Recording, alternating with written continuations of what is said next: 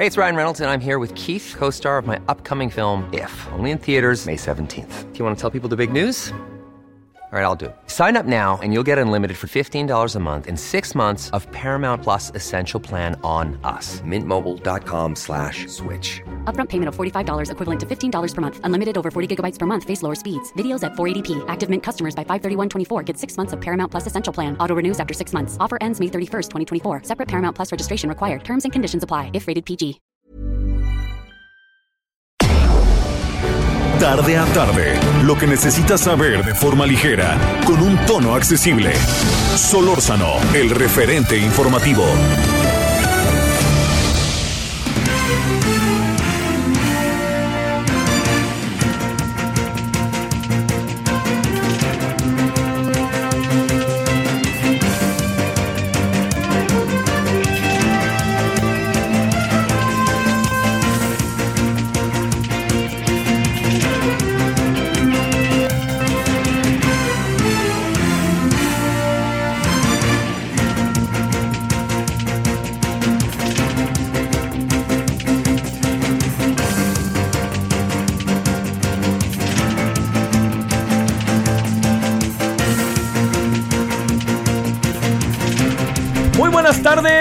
Tardes, ahora 17 con 1 en la hora del centro, en este día ya viernes 17 de diciembre.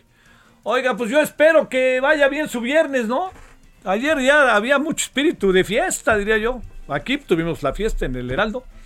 Este, y estuvo bastante divertido, interesante. Vi que algunos se ganaron viajes, otros pases, otros ¿qué otra cosa hay también? Café, otros aparatos eléctricos, otros cremas, otros eh, teléfonos, otros motos, exactamente, eso me pareció padrísimo, ¿no? Y espero que se le haya ganado a alguien que súbete a mi moto, ¿no? Este, oiga, pero estuvo padrísimo, la verdad. Y además, este, resulta que nos apareció un maestro de ceremonias inesperado. El Elías, no me vais a quitar la chamba, ¿eh? Pero qué bárbaro, resultó todo un descubrimiento, ¿no? El Elías. Este, tiene tipo de que se le da, ¿eh? Pero todo un descubrimiento resultó el Elías. Bueno, oiga, pues aquí este, ya estamos en la parte final del año, la parte final de, de- del proceso pues laboral. Eh, yo diría que, mire, si usted alcanza el periodo vacacional, porque entiendo que hay mucha gente que no, sobre todo quienes ofrecen los servicios, es su mejor momento para quienes ofrecen servicios, ¿no? Pero si usted lo alcanza, ay, tómesela con calma, descanse, pásela bien. Este, y mire, si va a agarrar el camino fácil, pues bueno, vea dónde lo agarra, ¿no? De plano, sí, así que. No, no, no, no ande manejando. Luego, no, no, sí, mire, yo, yo, yo traigo un. Yo traigo realmente hay un, un asunto con el alcoholímetro. Fíjese, han puesto una gran cantidad de alcoholímetros en la Ciudad de México, por cierto. No casual, no, no eh, casualmente. Por supuesto que es por algo, ¿no? Pero entonces resulta que uno sale de aquí como a las 10 y media de la noche, 11, y le van tocando uno tras otro, y hacen unas filas enormes, ¿no? Pues ni hablar, a mí no me gusta ni tantito, pero crea que mi queja es relativa. Mi queja es porque ya quiero llegar, no sé si le pasa. Pero mi queja es este, no tiene que ver con otra cosa. Por cuando digo que no tiene que ver con otra cosa, es porque las condiciones sí son, en verdad, se lo digo muy, muy, eh, muy inquietantes respecto a todo el tema del, del, este, del consumo de alcohol y etcétera, ¿no? Entonces, mire, si usted ya decidió agarrar el camino fácil, que está en todo su derecho, este, váyase con cuidado, ¿no? Váyase con cuidado, eh, digamos. Pero también le voy a decir algo, debe ser tiempo como de pausas, ¿no? Dese pausas también para otras cosas. Por ejemplo, pues tome las debidas precauciones si puede, váyase al cine. Tómase las, tómese las debidas precauciones. Y si puede, pues bueno, quédense en su casa y escoja una, si tiene todos estos sistemas de cable, pues póngase a ver uno de Netflix y eso, busque buenas series que le diviertan, que se divierta, que diviertan colectivamente y si las quiere ver otra vez, porque ya la vi 20 veces y la quiero ver por vigésima primera vez, otra vez, no más falta.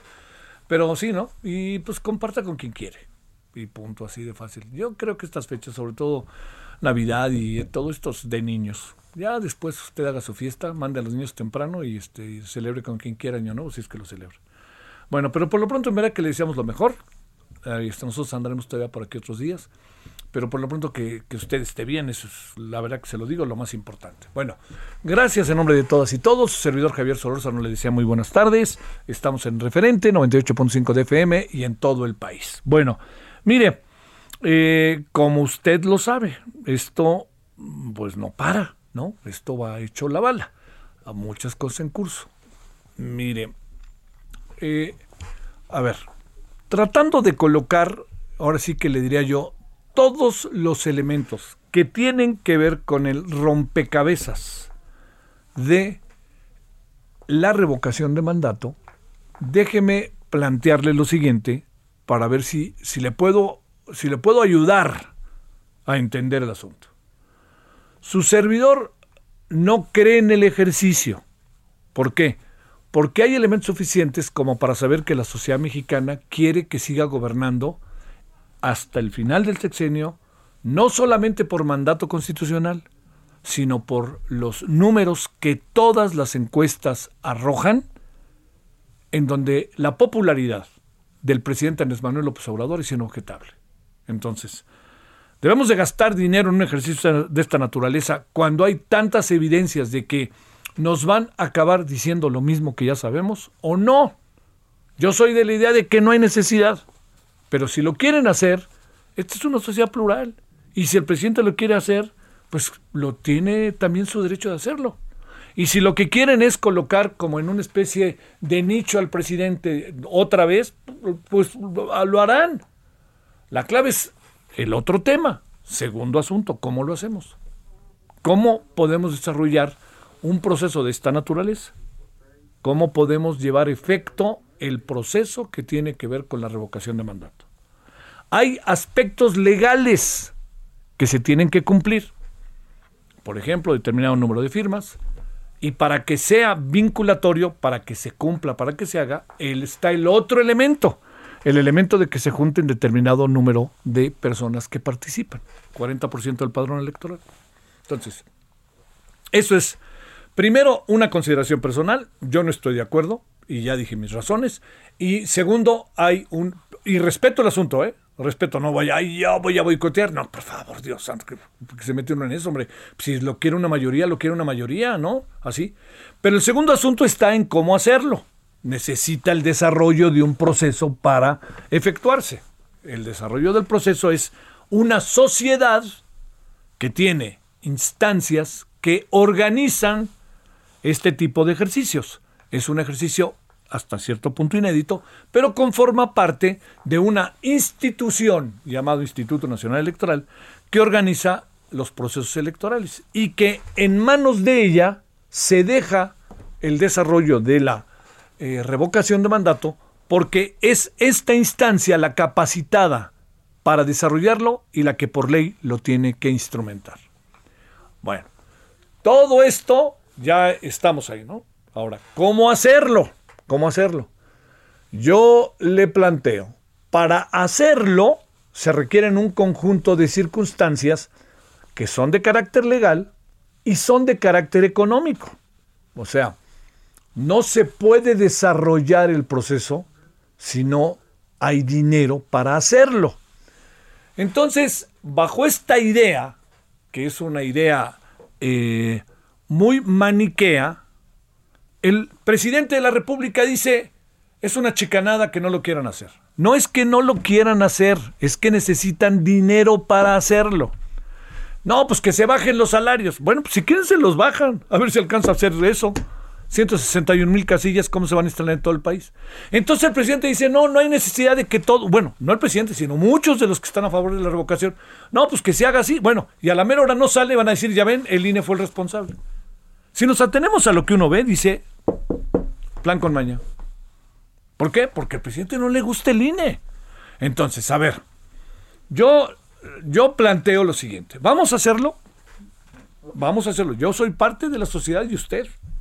Oiga, yo no estoy de acuerdo. Si está de acuerdo, ahora sí que yo a respeto. Pero si usted quiere que se haga, estaremos de acuerdo en que se tiene que hacer con normas de carácter legal, pero con dinero que permita colocar casillas y dar a llevar efecto todo un trabajo que nos permita a lo largo y ancho del país colocar casillas para ver qué piensa la sociedad mexicana. Porque para que esto sea vinculatorio, para que valga, necesitamos al menos 40% de la participación de los integrantes de esta sociedad vía el, el registro federal de electores. Entonces, ¿qué es lo que va a pasar? A ver, yo se lo planteo. Vamos a suponer que el ejercicio no alcanza a desarrollarse. ¿A quién le van a echar la culpa? Al INE. El presidente se los dijo, fue una chicanada. Yo creo que el presidente no, no viene bien, no, no, no está viendo eh, la otra parte del asunto. Él está viendo la posibilidad también de golpear al INE, pero no está viendo la posibilidad de cómo puede acabar el ejercicio en un fracaso. Y no debemos de permitir que sea un fracaso. Debemos de permitir que sea un ejercicio de primer nivel. Entonces, dicen que haga el ejercicio. Morena vota porque el ejercicio se lleve efecto.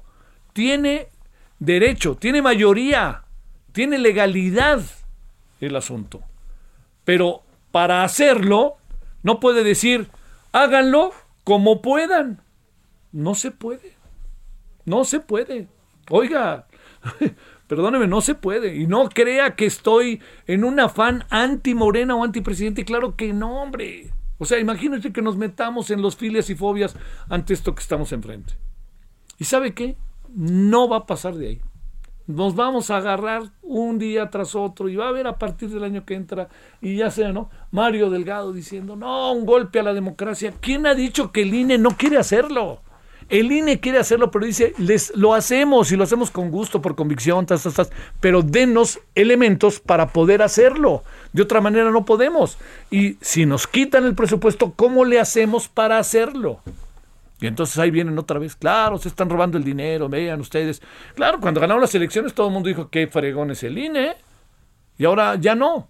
Entonces, eso que le estoy diciendo está siendo un asunto que paradójicamente está distrayendo la atención del centro, que es la revocación misma. Yo no sé qué está, no sé qué va a pasar, ¿eh? la verdad, pero que le van a mentar la madre al INE de, día tras día, ¡po! pero ahora sí que no pare, sigue, sigue. Y entonces el INE dice, oye, estamos discutiendo y estamos viendo que no lo podemos hacer. ¿Quién es el responsable si se hace y se hace mal? El INE. ¿Quién es el responsable si no se hace? El INE no quiere, véanlos. Ah, contra la democracia. Ah, como si fueran muy democráticos al interior de Morena. Entonces también, o sea, quitemos un poquito todas estas caras que ponemos como un poco para señalar, impugnar, atacar, porque en verdad no nos lleva a ningún lado. Yo insisto, ¿qué es lo importante? Revocación de mandato. Ok, yo, yo ni, con la pregunta estoy de acuerdo, ¿eh? pero yo, ahora sí que yo por respeto, venga de ahí la, la, revocación. Pero espérame, si, como dice el dicho, si quieres azul celeste que te cueste. Porque de otra manera parece un plan con maña para despotricar contra el INE porque no lo hizo. Lo quieren hacer, háganlo bien. No utilicen al INE para mentarle la madre al INE. Y es tan sencillo como eso. Hoy la discusión en el INE, yo la seguí y me parece que fue una discusión de muy buen nivel. No creo que hubiera, claro que yo sé que hay una confrontación ya abierta, particularmente entre dos consejeros y el presidente y Morena, que son Lorenzo Córdoba y Ciro Murellama. ¿Qué? ¿Me voy a esconder para decirlo o para qué? Todos lo sabemos. Pero eso hoy no fue lo que prevaleció. Lo que prevaleció fueron razones para tratar de encontrar la mejor manera de poder atacar el problema y resolverlo. Bueno, vamos a seguir con esto, ¿eh? Vamos a seguir con esto, no veo por dónde. Este, y punto. Ahora sí que punto y seguido. Bueno. Y lo segundo, ¿ya nos está escuchando Paulina Chavira? Ahorita la presento. Y lo segundo, me sumo a todas y todos aquellos que, lo dije desde el principio, ¿eh? que quede claro ahora sí que no, no entré tarde al, a lo que dije por qué fregados juegan la, las tigres y la pandilla hoy Y el lunes, en lugar de haber jugado jueves y domingo, y ayudarle a la tele a tener audiencia. Porque como juegan particularmente estos dos equipos, hay un antes y después en el fútbol femenil. Y mire que mis chivas ya fueron, pero Tigres, con Beto Medina al que le mando saludos, y Monterrey están bárbaras, bárbaras. Nivel, yo le diría, digo, no se trata de ponerlo frente a los hombres, pero en nivel táctico, dominio de pelota, estrategia, híjole, le pasan por encima a muchos. 17 con 15 en la hora del centro. Solórzano, el referente informativo. Bueno, ahora sí me regodeo recibiendo a Paulina Chavira, asesora lingüística y periodista. Queridísima Paulina, ¿cómo estás? Pues totalmente de acuerdo contigo, querido Javier, que no puedo entender por qué tenemos la final del fútbol femenil en viernes y en lunes. O sea, es una grosería esto. Pero ya que te digo, a ver si la federación nos puede dar alguna explicación No. al respecto. No, no. No, el asunto es la tele, ¿no? O sea, Pues- supone que no hay audiencia y resulta que los partidos que últimamente más se han visto son los de mujeres, ¿eh? Sí, la verdad es que sí. Y fíjate que en alguna ocasión hablé con Mariana Gutiérrez, quien es la, la directora de la Liga Femenil, Sí. y ella me decía que en gran parte los, eh, los partidos eran en la mañana porque resulta que tienen muchísima repercusión en Europa. O sea, que son Ah, súper vistos en Europa. Ajá, y por eso no, no los han querido mover, porque, por ejemplo, en la semifinal tuvimos un partido de semifinal a las 12 del día, ¿no? A las 11 de la mañana, creo que fue. Sí. No sé, a las 11 de la mañana, o sea, que era una locura, pero bueno, claro, si lo piensas, quizá en, en Portugal y en España, que es donde más se ven, pues probablemente sí. Pues en teoría es una buena opción, pero eso no lo fue para las personas que somos súper aficionadas, que pues estaba imposible, ¿no? O sea, en lunes irte a ver un partido de fútbol a las 11 de la mañana, ¿cómo? ¿No? ¿Cómo? Oye, me dicen que, que, que, y ahora sí que fuentes dignas de todo crédito para hablar del viejo, así, de- ¿te acuerdas de aquellas cosas?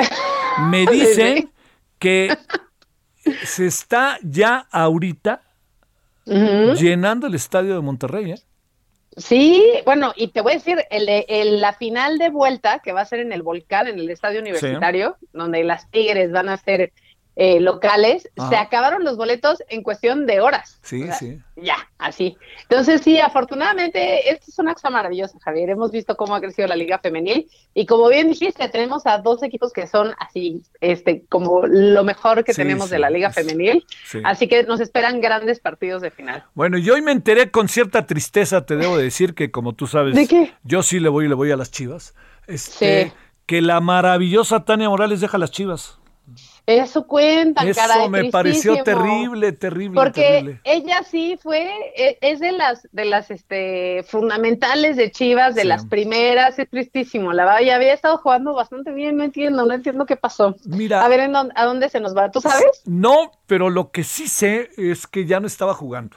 Que ese es una Tenía muy pocos partidos, Eh. tenía pocos partidos y en, en general entraba de cambio. Y además la otra es que, hija, voy a decir algo que espero que se bien entienda, pero es de las jugadoras más grandes de edad. Sí, y también. entonces sí. eso, o sea, yo, yo un día le pregunté a un futbolista muy destacado, le dije, de 10 centros que tire Tania Morales y 10 que tires tú, ¿cuántos crees que sean buenos tuyos y cuántos crees que sean de Tania?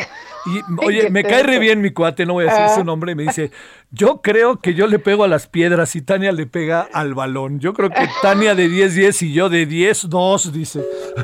sí, porque realmente una maravilla. Jugadoraza, sí, pero pues también Chivas yo creo que está ahí haciendo un recambio después de que la verdad se desinflaron durísimo, Sí. venían en segundo lugar de la tabla y ya perdidas así totalmente, entonces creo que ahí van a hacer el chore ahí, Y mira algo que, traerá oye, entre manos. Y mira que con todo, este, las águilas, este, al final dije, "Ay, híjole, no vayan a meter un sustote, pero al- Nos sorprendieron, Sí. Javier, fue horrible. Yo así el viernes pasado estaba de, ¿qué está pasando?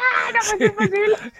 o- oye, con otra variable, eh, que verdaderamente los que saben de fútbol femenil me dicen que lograron cuestionar en tiempo y espacio un grupo muy, muy bueno, Sí. eh, pero Tigres es Tigres. Tigres, sí, yo creo que, o sea, les quitaron el invicto, Javier. Eso fue una cosa impresionante. Sí. Llevaban casi 40 partidos sin perder. Sí, sí, sí. y les quitaron el invicto. Y durante la, te- la liga eh, fueron de las de los pocos equipos que se les puso al tú por tú y no les ganaron, pero sí empataron, que Sí. fue, o sea, una cosa rara.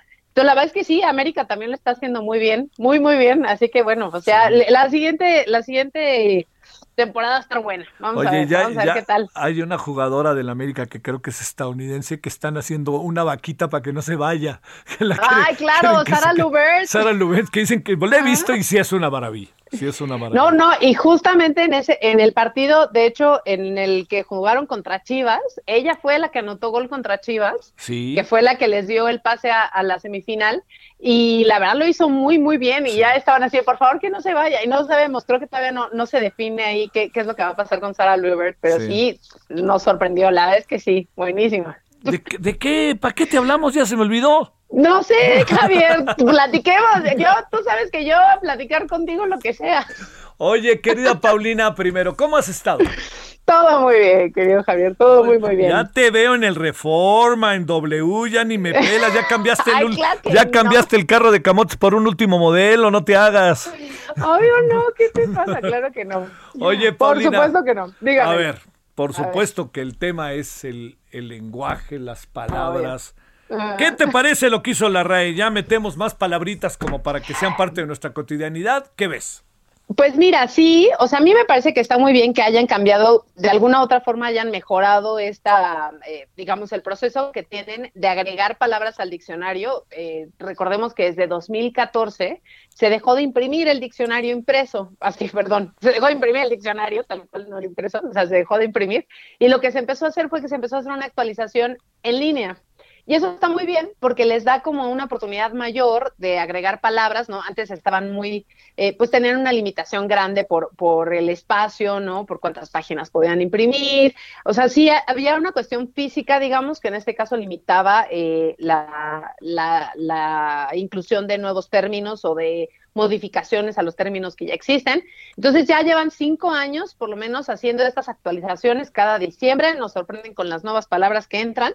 Y en este caso, este año hubo, eh, pues se agregaron más de 3.000 palabras, 3.386 si no me equivoco. Bueno, y no nada más palabras, sino que también se agregaron eh, digamos, como algunas eh, frases compuestas, ¿no? En la de que ya teníamos conceptos que están en el diccionario, pero que se agregan algunas otras que ahora te voy a platicar cuáles son. O la otra es que, por ejemplo, eh, se cambian a información que tenían, a lo mejor de la etimología de alguna palabra, ¿no? Que antes tenían una etimología y la cambiaron y bueno, ahí es donde se contabilizan, digamos, estos 3.386 cambios. Este, y bueno, y lo que a mí me parece impresionante, eh, en este caso, tanto en, la actualización de este año como en la del año pasado, pues obviamente es la pandemia, ¿no? Como la pandemia eh, se coló, ¿no? Ni pidió permiso. Y a diferencia de lo que sucede en muchos otros ámbitos, estas palabras sí fueron de las que entraron rápido al diccionario, ¿no? O sea, no hubo como mucho que pensarle, no hubo mucho que ver si sí se asentaban o no se asentaban en el uso de quienes hablamos español, o sea, simplemente fue como de ya, aquí están, entran, ¿no? Así como en 2020, en diciembre de 2020 entró COVID, eh, ese acrónimo que usamos para referirnos a la enfermedad que provoca el coronavirus. Bueno, pues este año entraron palabras como cubrebocas, Javier, imagínate. Fíjate, fíjate. ¿Es, ¿es palabra compuesta o es cubrebocas una sola? Es una sola palabra. En este caso, pues ya en México teníamos, pues yo no sé ni cuánto tiempo usándola, muchísimo tiempo, ¿no? Y entonces, bueno, ya entró, también entró, por ejemplo, nasobuco, que es lo mismo, un cubrebocas, pero así es como le llaman en Cuba, ¿no? Y entonces, pues también entró en este caso en, en esta actualización. Entró también, por ejemplo, careta, ¿no? Para referirnos a esta, igual pantalla facial también, para, para esta eh, protección que nos ponemos, por ejemplo, para, pues no sé, ya no sé ni para qué, bueno, para que no tengamos gotículas, ¿no? Ya sabes, pero para las dichosas gotículas, para que no te caigan, bueno, para eso. Este, entró también la, eh, esta composición de burbuja social, ¿no? Para hacer referencia a este grupo en el que digamos que depositas confianza para que no haya contagios. Eh, distanciamiento, por ejemplo, entró también esta composición de distanciamiento social y distanciamiento físico, ¿no? Que obviamente esto no existía, o sea, no era un concepto siquiera hace tres años, Javier, ¿no? Ahora, pues obviamente hablamos de distanciamiento social y entendemos perfectamente a qué nos estamos refiriendo. Y este entró también, por ejemplo, hisopado para hacer eh, pues referencia a ese estudio que se hace para para ver si tienes COVID o no tienes COVID, bueno, pues ahí ya también entró el hisopado. Entonces, pues vemos este tipo de, palabras que reflejan fielmente lo que está sucediendo en este momento, eh, que son, digamos, como una... Eh, pues una muy buena relación de lo que está sucediendo en este momento en el mundo, ¿no? Sí. Y ahí todo muy bien. Pero luego entramos en otros casos que de verdad a mí me sorprende te- que se te- tarden. Paulina, ¿te nos darías unos minutitos para que podamos Sí. seguir conversando contigo? Por ya sé, como tú ya eres siempre. famosa y sales en la tele y en el radio, hay un corte y hay que hacerlo, si no, ¿para qué quieres? Muy bien, hagámoslo, hagámoslo. Muy bien. Gracias, Paulina. Bueno, pausa, regresamos con Paulina Chavira. El referente informativo regresa luego de una pausa. Estamos de regreso con el referente informativo. En el referente informativo le presentamos información relevante. Late bloomers tend to have more curiosity. They tend to have more resilience. There's stories and mythology that this country has woven around black men. What if everything we've been taught is just all wrong? What's worth more than this fear right now? And that rising after failure is part of the glory of being a human being. Listen to deeply personal, insightful, and thought provoking stories from the world's leading thinkers and doers. Listen and subscribe to The Unmistakable Creative wherever you get your podcasts. Ante Descartan positivos a COVID-19 en la caravana migrante de la Ciudad de México. Cárteles intentan apoderarse de Nuevo León, aseguró el secretario de Seguridad del Estado. No hay nuevos contagios de la variante Omicron en la Ciudad de México, asegura Oliva López. Migrantes de la Casa del Peregrino recibirán visas humanitarias. La Organización Mundial de la Salud aprueba el uso de emergencia de la vacuna anticovid de Novavax. Normalistas de Ayotzinapa toman caseta de la autopista del Sol en Chilpancingo. Policía Estatal realiza operativo de vigilancia en bares, cantinas y centros nocturnos en Culiacán. Se registra enfrentamiento entre migrantes y pobladores en Chiapas.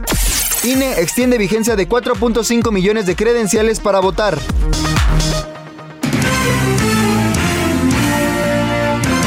Esperamos sus comentarios y opiniones en Twitter. Arroba Javier Solórzano. Arroba Javier Solórzano.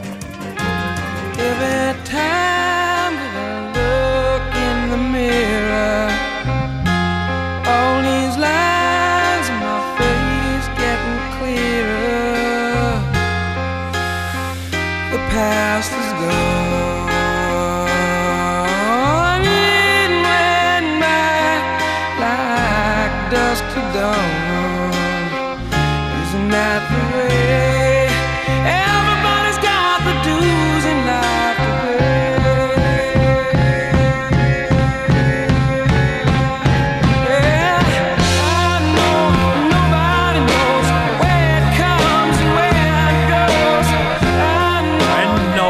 Bueno, este es de las buenas, ¿no? Dream On con Aerosmith. Un día como hoy de el 73. Puf, puf. Este es de las buenas, ¿no? De Aerosmith, la verdad. Este es una banda estadounidense, nació el 17 de diciembre de 1973. Se comenzaba, bueno, no nació más bien, este, en esta fecha, perdón, se dio a conocer la grabación de lo que fue su segundo álbum llamado Get Your Wings. Ahora sí que amárrate tus amárrate tus alas. Aférrate a tus alas. Consíguete tus alas. Bueno, Aerosmith, Dream On, una buena canción de viernes posadero.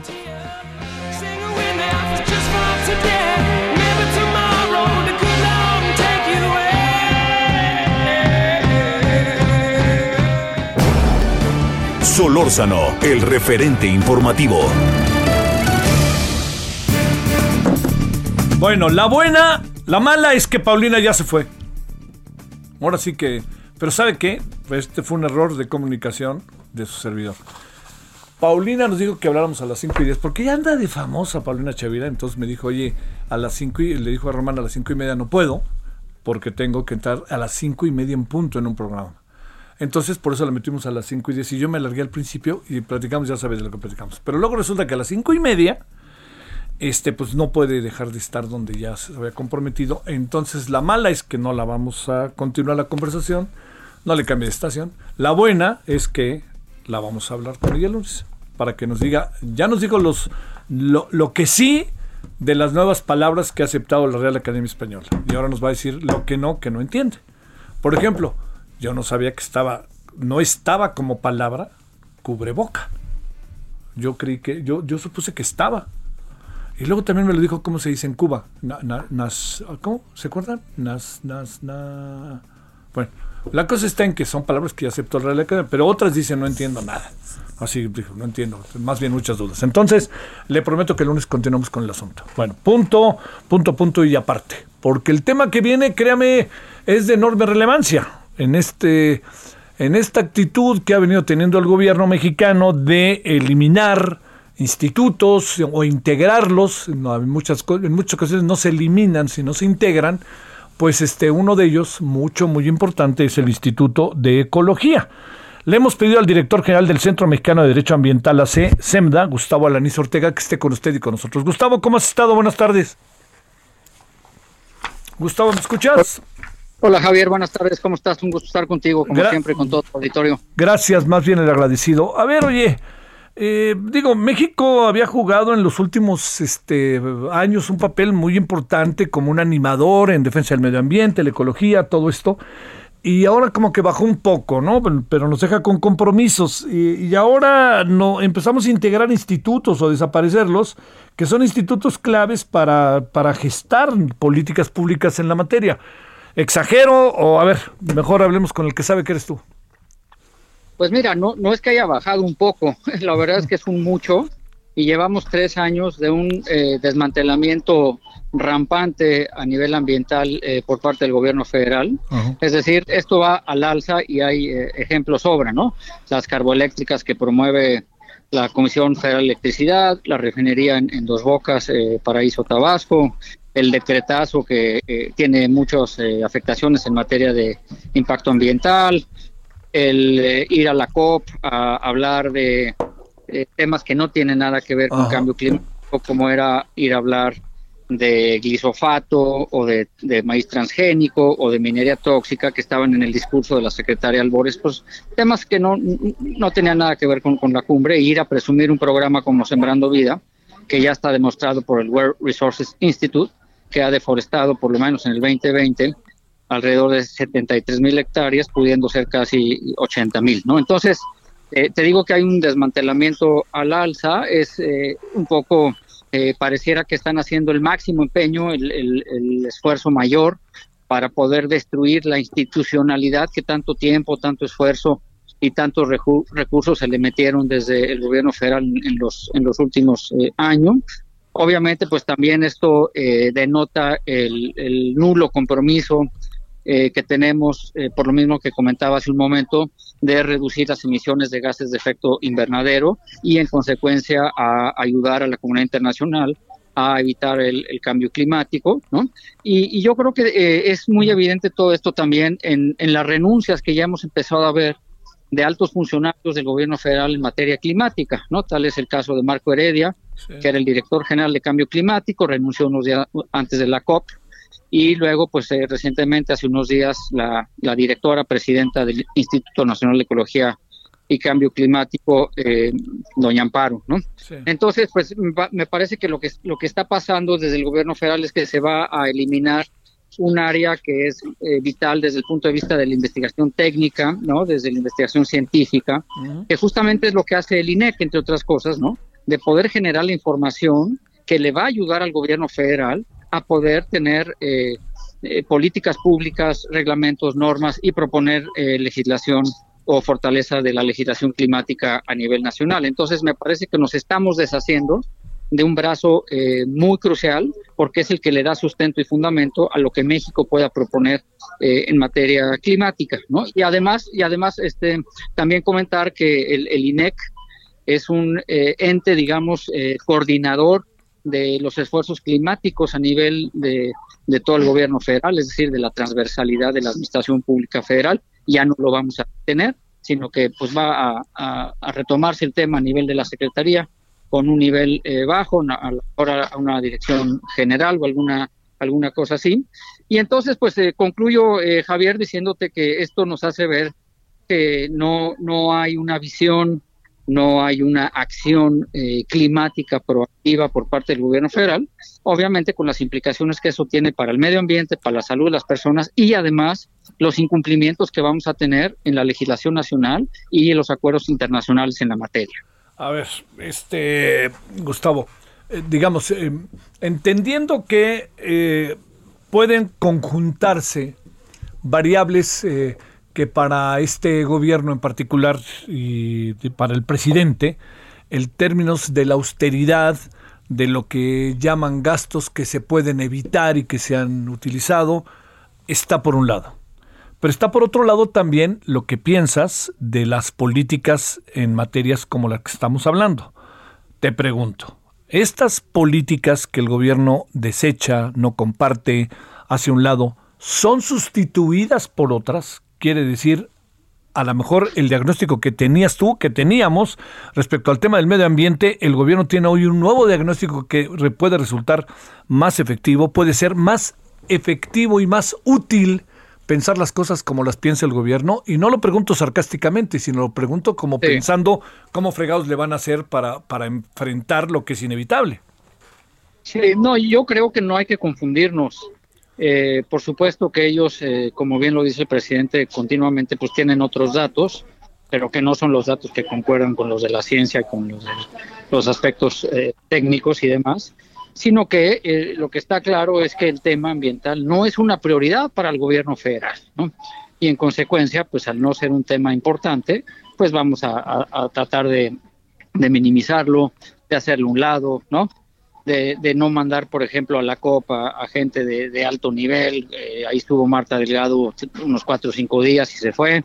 Y después se quedó una directora general ahí de Relaciones Exteriores a, a- manejar temas, pero no los temas sustantivos de la COP, sino temas de género, temas de jóvenes, temas de derechos humanos, temas de pueblos indígenas, que está bien meter esos temas transversalmente en la COP, pero que denota que no hay esa, esa visión que decía yo y esa prioridad, ¿no? Entonces me parece que hay que tener claro que estamos enfrentando una situación en donde el tema no pinta, ¿no? Donde el tema no es importante, ¿no?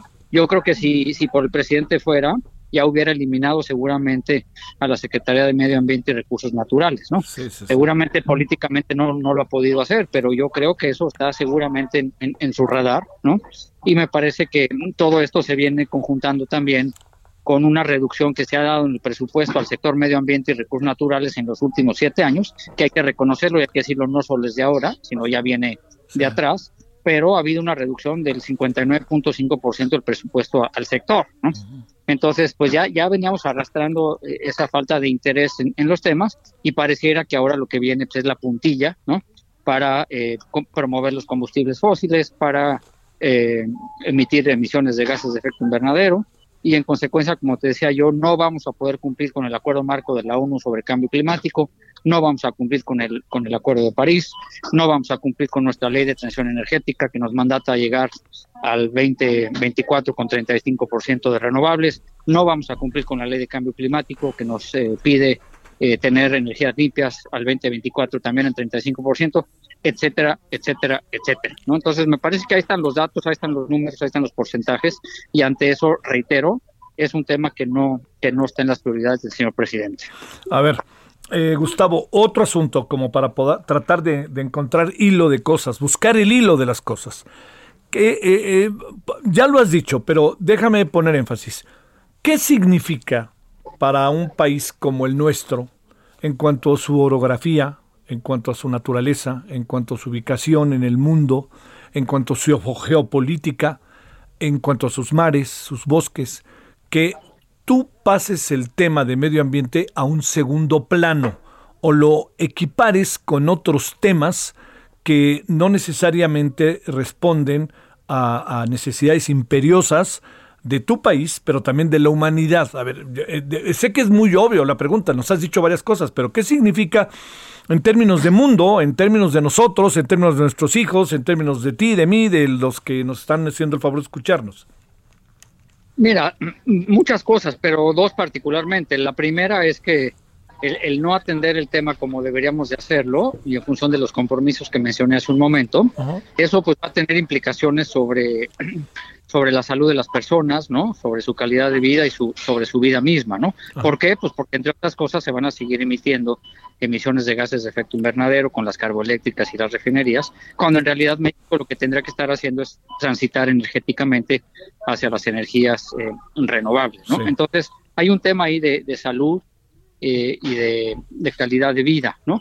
Pero también eh, me parece que tiene otras implicaciones, como mencionaba ya hace un momento, desde el punto de vista de, de no cumplir la ley, ¿no? De no cumplir los acuerdos internacionales y eso nos pone en default, ¿no? Es decir, no- nos metemos en una situación de, de incumplimiento, de ilegalidad, de no eh, respetar el Estado de Derecho, en este caso eh, en materia climática. Y entonces la pregunta que nos tenemos que hacer es de qué nos sirve tener una ley de cambio climático, de qué nos sirve tener una ley de transición energética, cuando en realidad pues no le vamos a hacer caso y se convierten en, en letra muerta, ¿no? Entonces me parece que hay- si hay normatividad, que si hay disposiciones ambientales, incluso desde la propia Constitución en el cuarto constitucional, Ajá. pues hay que respetarlas y hay que hacerlas cumplir. Y si eso no sucede, bueno, pues desde afuera tendremos que exigir vía los amparos y los juicios de nulidad, etcétera, que se respeten y que se cumplen. Yo creo que es un momento donde la sociedad civil ambiental no puede quedar eh, omisa, no, quede- no puede quedar en silencio, sino que hay que pelear por todo lo que hemos venido peleando en los últimos 30 años. ¿Cómo nos deja todo este asunto en términos, bueno, del mundo ya nos dices, pero nos coloca en falta, por decirlo de alguna manera, respecto al Temec? Pues mira, en el, en el TEMEC hay eh, varias disposiciones que tienen que ver con eh, el tema de la descarbonización, Ajá. que pues obviamente no está sucediendo. Eh, ese es un término. Hay otro que tiene que ver con la eficiencia energética, pues que tampoco está sucediendo. Y entonces, pues también podrían venir por ahí a lo mejor algunos eh, eh, casos, ¿no? Jurídicamente hablando, donde se pueda demandar a México por incumplimientos en materia de eficiencia energética o de no impulsar realmente una economía verde, ¿no? Entonces, eh, eh, sí hay posibilidad, sí hay eh, acciones legales que se pueden interponer y habría que ver si eh, esto sucede particularmente a raíz de la de la entrada o no en vigor de la reforma energética, porque una cosa eh, que ya no comentamos, Javier, es que la reforma energética propuesta por el presidente, entre muchas otras cosas, está promoviendo el uso del carbón y el uso del combustible, ¿no? Entonces ahí es donde uno se pregunta dónde está la transición energética a la que supuestamente México debería de estar transitando. Uf, bueno. Ahora yo me pregunto, mm, digo, de aquí a tres años esto no va a cambiar ni de broma y luego ver todos a ver los que vengan, ¿no? Por supuesto que no. Yo creo que está clarísimo. Yo creo que más bien esperaríamos que se siguiera acentuando eh, este tipo de, de actitudes, este tipo de políticas, este tipo de iniciativas. Y yo creo que hay que estar preparados para poder enfrentar esto de la mejor manera posible y siempre con una visión de, de sustentabilidad. Porque tampoco, y hay que decirlo, tampoco se trata de, de atacar por atacar o ir en contra por ir en contra. Es más bien, eh, como decía yo, es la sustentabilidad, es el medio ambiente, es la salud de las personas, es la biodiversidad, son los bosques, son los océanos, y eso es lo que nos preocupa. Bueno, Gustavo, pues este. Ay, es que si no, no, no, no se ve por dónde vaya a cambiar, porque además hay demasiados signos en contra, ¿no? Oye, la salida de Amparo, eh, siendo quien es ella, para que haya tomado la decisión antes de que se le viniera el mundo encima de renunciar, imagínate, ¿no? Claro, no, y yo creo, yo creo que se tardó, honestamente hablando, yo creo que Yo es creo algo que se defendió hasta donde pudo, ¿no? Ah, exacto. Y cuando vio la caída del INEC ya dijo, pues hasta aquí llegué. ¿no? Sí, claro. No, no, no. Y además, ya sabes, el, el- lo que luego preocupa es que se junta otra variable eh, que le ha sucedido a este gobierno. Este, este asunto de buscar a como de lugar la lealtad o lo que el presidente llama honestidad, como pareciera peleado con la capacidad, este nos está... Sí, pero, Ujú. pero sabes que Javier, eso ha tenido un costo altísimo porque hemos tenido eh, gente como la secretaria actual, eh, María Luisa Albores, pues que no son eh, especialistas en los temas ambientales, ¿no? Y eso pues obviamente tiene un, un- un alto costo eh, para efectos del tipo de decisiones que están tomando y eh, no defender realmente la causa ante el presidente de la República. Sí, sí. Sí, sí, porque además estamos... eh, ¿Qué horas son las que usted diga, no? Que veníamos huyendo de eso y mira... Así es, Bueno. así es. Te mando un gran saludo, Gustavo. Buenas tardes. Un abrazo, Javier. Saludos al, al auditorio. Gracias. por- Gustavo Alaniz Ortega, director general del Centro Mexicano de Derecho Ambiental, el CEMDA. Ahora las 17:48 en hora del centro. Solórzano, el referente informativo.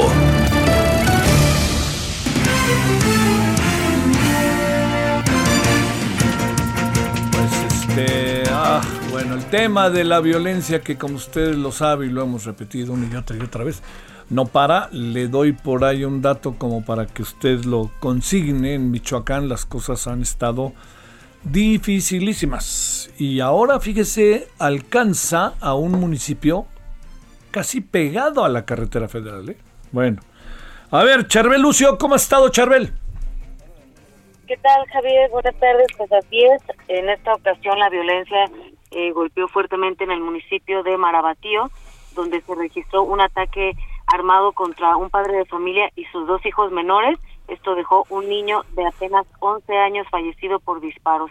Eh, aproximadamente a las seis y media de este viernes, Camerino E, de 38 años, eh, junto a sus dos hijos, Luis Emilio E, de 10 años, y Ángel Gabriel, de 11 años, iban saliendo de su domicilio en la localidad de San Juan Yurecuaro cuando fueron agredidos a tiros por una eh, persona armada. En el lugar perdió la vida este menor de 11 años, mientras el padre y el otro hermano, eh, también menor de edad, queda- quedaron heridos y fueron trasladados a un hospital de esa región para su atención médica. Y bueno, pues estos hechos ya son investigados por la Fiscalía Regional. Esa es la información, Javier. Oye, este, ¿alguna hipótesis inicial? Nada. No, eh, la Fiscalía no ha referido pues cuál podría ser el móvil de este atentado, que no es la primera vez que pues son menores de edad los que resultan fallecidos en estos ataques. Sí, Imagínate, Charbel, bueno, sé que lo sabes, un niño de 11 años. Un pequeño de 11 años, así es. Y, un, y, y su hermano de 10 años también gravemente lesionado. ¿Cómo pinta la vida para estos días allá en Michoacán? Pues eh, como les hemos estado reportando en los últimos días, el foco rojo, digamos, de inseguridad es en el municipio de Chinicuila. Recordarás los ataques armados que hubo eh, pues hace algunos días. Eh, la seguridad pues en ese lugar, digamos que está caliente todavía el ambiente, no hay seguridad, muchas familias pues ya se retiraron, apenas hay cerca de 10 familias que siguen dentro del municipio y pues no hay policía Michoacán, no hay policía municipal, estos pues huyeron ante la violencia, ante las amenazas, únicamente hay un cuartel de la Guardia Nacional que pues es insuficiente porque eh, pe- ellos también han sido eh, víctimas de ataques armados de esto de este grupo criminal que eh, proviene de Jalisco. Te mando saludos, buen fin de semana, mi querida Charbel, que haya buenas fiestas por allá en Michoacán. En Yo creo que en general las habrá, ¿no? Pero algunos municipios, qué difícil van a estar estos días.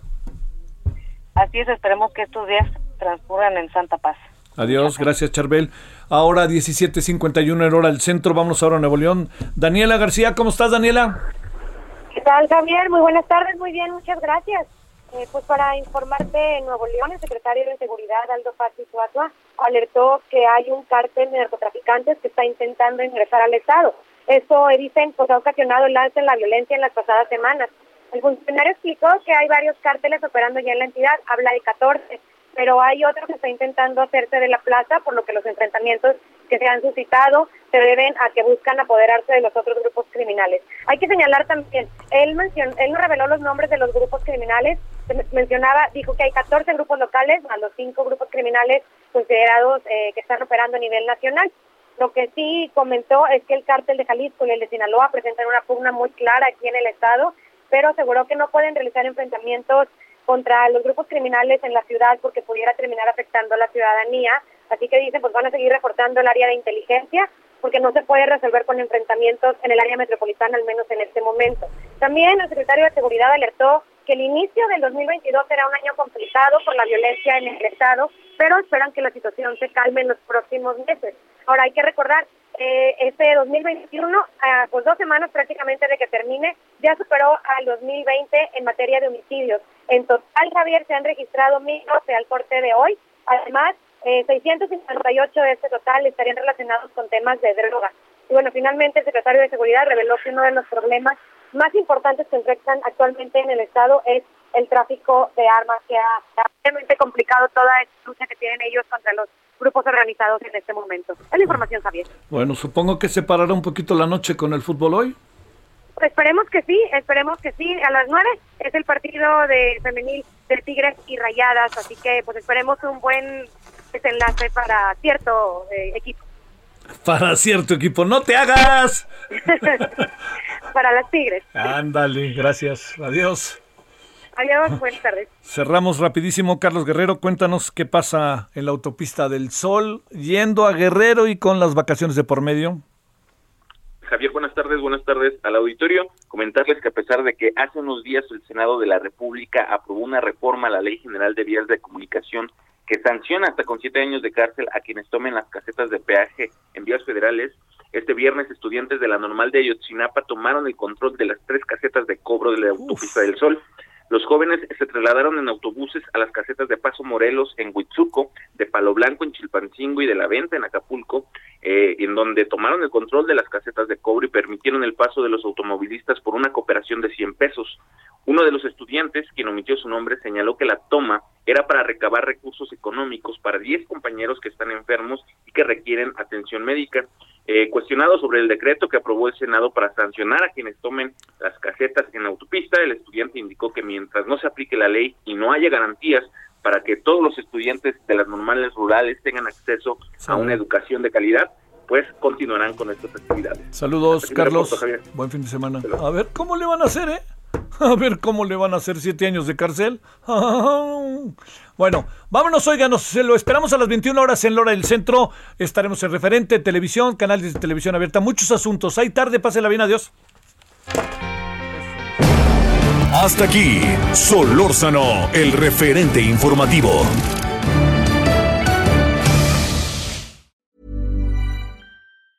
Ever catch yourself eating the same flavorless dinner three days in a row? Dreaming of something better? Well, HelloFresh is your guilt-free dream come true, baby. It's me, Kiki Palmer. Let's wake up those taste buds with hot, juicy pecan-crusted chicken or garlic butter shrimp scampi. Mm. Hello Fresh. Stop dreaming of all the delicious possibilities and dig in at HelloFresh.com. Let's get this dinner party started.